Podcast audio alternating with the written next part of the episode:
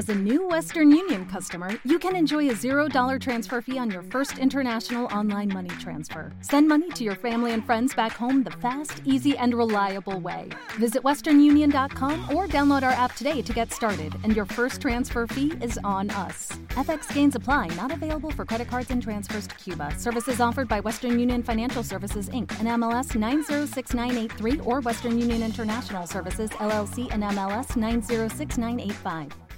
Bienvenidos una vez más a los programas para mecenas, para fans del bueno del cometa.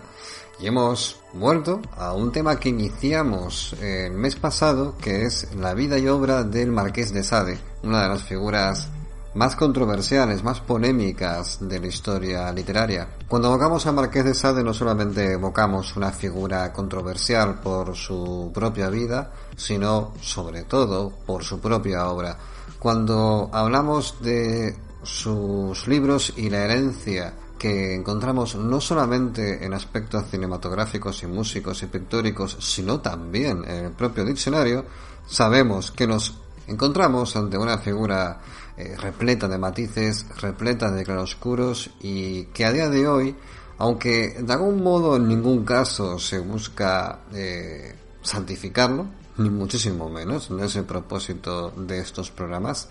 sí que se busca desmitificar algunas de las cuestiones que con el tiempo se han ido haciendo grandes y que, aunque a día de hoy está claro que ya pues tiene poco peso, sobre todo la parte religiosa, donde durante muchísimo tiempo por las prácticas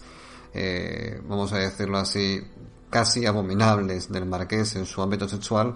le granjearon eh, la condición de satanista. Bueno, pues a día de hoy eso ya no nos importa tanto porque sabemos que además de que no es cierto, ya no tiene la capacidad de escandalizar a nadie, aunque lo fuera. Ahora vamos a abordar cuestiones que son un poco más eh, interesantes, más reales con respecto a su vida. He extraído información de diversas fuentes, y creo que el objetivo general es el de aportar la información sin emitir demasiados juicios, pero teniendo en cuenta que en todo momento hablamos de una persona que tiene una serie de trastornos y que de hecho su trastorno más importante, el que ha condicionado en buena medida todo lo que ha hecho a posteriori, vamos a abordarlo en este programa y vamos a intentar explicar, eh, o mejor dicho, intentar entender hasta dónde tuvo repercusión en sus actos posteriores. En el programa anterior hablábamos de tres conjeturas fundamentales. Eh, la primera era que al marqués le gustaba matar por placer, la segunda es que realizaba experimentos lúdicos, anatómicos con seres humanos vivos y muertos, y la tercera, que comentábamos al arranque de este programa, que era satánico. Bueno, esas tres cuestiones van a estar otra vez presentes en este programa porque sobrevuelan continuamente toda la vida y obra. Hablábamos en el primer programa sobre eh, su nombre real, que es uno de esos eh, grandes desconocidos, que, bueno, en el caso del Marqués de Sade, es, fue, mejor dicho, Luis Aldonz Donation François de Sade y que nace el 2 de junio de 1740 por marcar muy brevemente un poco de contexto, eh, este pequeño marqués nace como se le presupone a su título nobiliario, en un contexto social y familiar de extrema riqueza mm, a nivel eh, material, académica, bueno, en general, incluso tiene familiares que son eh, altos cargos eclesiásticos, así que en general se podría decir que el marqués de Sade lo tendría todo para triunfar, lo cual es una paradoja teniendo en cuenta cuál fue su final. Luego comentábamos rápidamente eh, un poco de contexto histórico, a partir del cual el Marqués de Sade eh, de alguna forma se impregna para escribir su obra, donde ante todo lo que busca es vertir la inmensa decadencia social, esa convulsión continua de, la, de los años eh, previos a la Revolución Francesa. Digamos que todos esos elementos convergen para dar a luz a una visión muy terrible de lo que sería tanto el punto de vista de la aristocracia como el punto de vista de en general todos los estamentos que estaban por encima del campesinado. Esta visión perversa en la cual claramente se percibe una psicopatía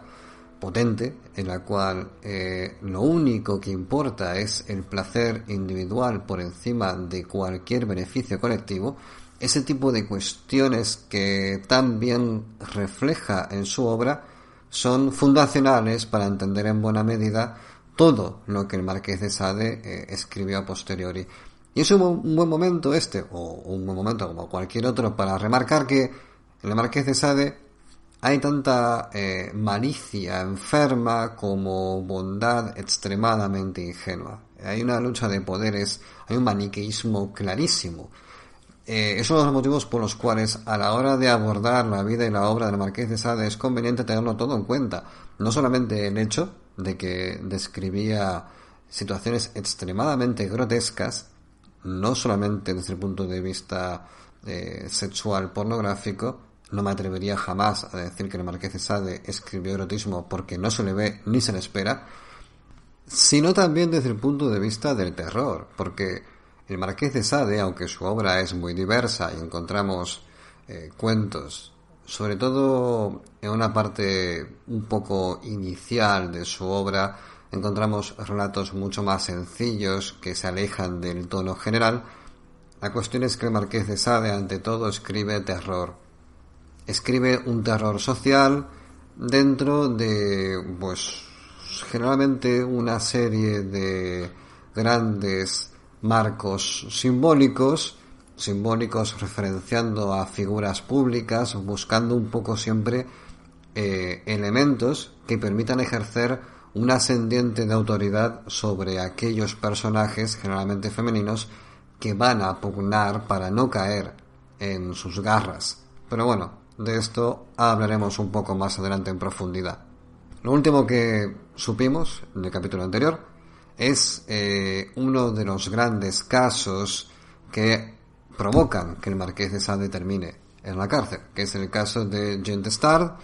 que fue, por resumir muy brevemente,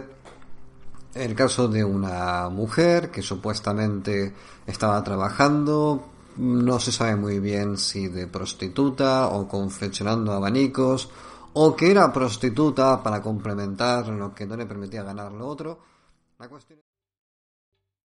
¿Te está gustando este episodio? Hazte fan desde el botón apoyar del podcast de Nivos. Elige tu aportación y podrás escuchar este y el resto de sus episodios extra. Además, ayudarás a su productor a seguir creando contenido con la misma pasión y dedicación.